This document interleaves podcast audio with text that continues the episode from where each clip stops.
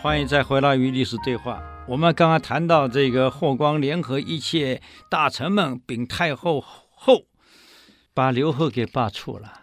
中国历史上对一个不胜任的国家领导人采取罢免，和平的罢免，让他回到昌邑国继续当他的王，没有流一滴血。这种和平罢免，在中国历史上第一次，所以还是很民主哎。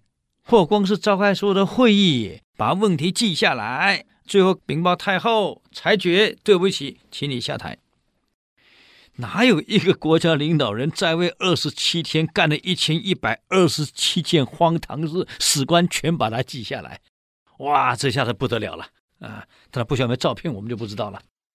那现在刘贺被罢黜，那那么国家怎么办？谁当皇帝呀？麻烦呢。嗯，怎么办？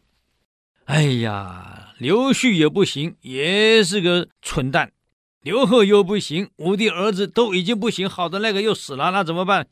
当时因为五谷之乱，武帝的太子立被杀了，他生了三个儿子，一个女儿，还有妻妾，通通被杀或自杀。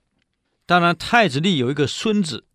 叫做刘病己，这刘病己呢，就是武帝的曾孙呐，就是太子的三个儿子被杀，女儿被杀，家属被杀或是自杀，那么只有一个孙子叫刘病己，当时因为也被牵连，才刚生出来，襁褓中啊，被关在牢里，连婴儿都关在牢里，你想想看，当时的廷尉兼典狱长叫做丙吉。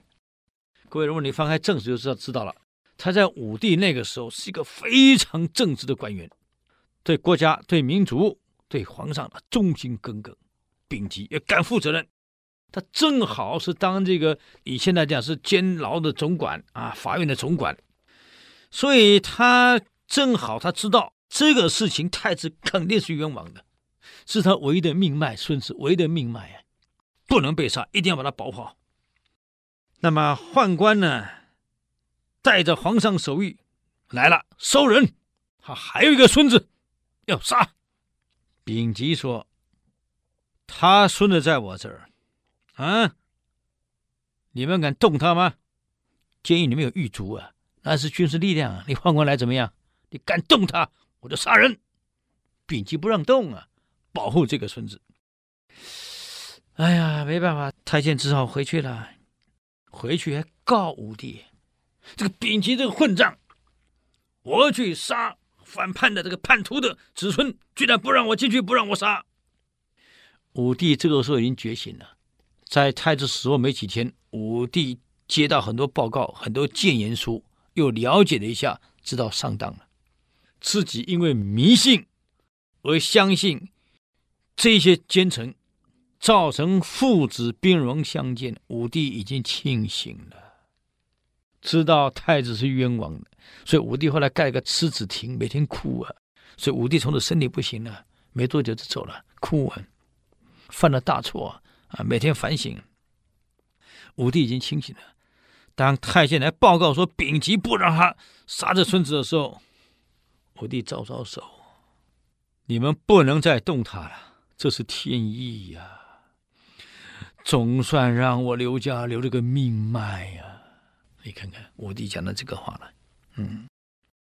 那么当时个丙吉不错，把这个幸存的还在襁褓中的这个太子的这个孙子刘丙吉，你喝奶呀、啊？那时候没有 S 二十六，你该喝什么呢？妈妈也死了，爸爸也死了，祖父太子也死了，那孙子饿了怎么办？哎。并且呢，就在监狱里面找了一个比较宽敞、比较舒适的地方，找了两位女犯人，给他喂奶，轮流给他喂奶，把他安置在人少、干净的牢房里面。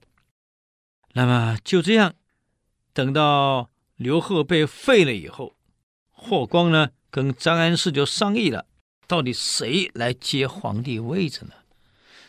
从武帝死后，经过昭帝继位不过十三年。换了个刘贺，才在位二十几天，找个好领导人不容易啊，怎么办啊？